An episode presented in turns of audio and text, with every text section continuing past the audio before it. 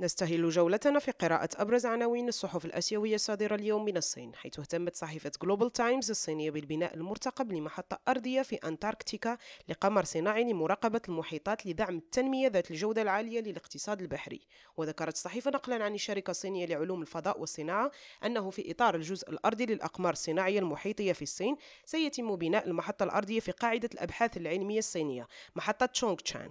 أما في الهند فقد أفادت صحيفة هندوستان تايمز أن وزير المالية الهندي نيرامالا سيترامان خصص في ميزانية 2023-2024 مبلغ 37 مليون دولار لدعم اللغات الهندية أي بزيادة قدرها 20% مقارنة بالميزانية السابقة ويتعلق الأمر بتعزيز جهود الحكومة لدعم لغات السكان الأصليين وأنظمة المعرفة الهندية. أما في كوريا الجنوبية ذكرت صحيفة كوريا تايمز أن البلد سيطلق قمرا صناعيا متعدد التخصصات في الفصل الرابع هذا العام باستخدام صاروخ أوروبي. حسب الصحيفة كان من المقرر إطلاق القمر الصناعي الكوري الستة متعدد التخصصات على مركب روسيا العام الماضي من قاعدة بليسيتسك الفضائية شمال غرب روسيا مشيرة إلى أنه تم إلغاء المشروع بسبب العقوبات المفروضة على موسكو. أما في الفلبين ذكرت صحيفة ذا فيليبين ستار أن وزارة الصحة ستعطي الأولوية للعاملين في المجال الصحي والمسنين والأشخاص المصابين بأمراض مصاحبة عند طرح اللقاحات ثنائية التكافؤ وأشارت الصحيفة إلى أن هذا القرار يتوافق مع الشروط التي حددتها آلية كوفاكس والتي ستتبرع بحوالي مليون جرعة من لقاح كوفيد 19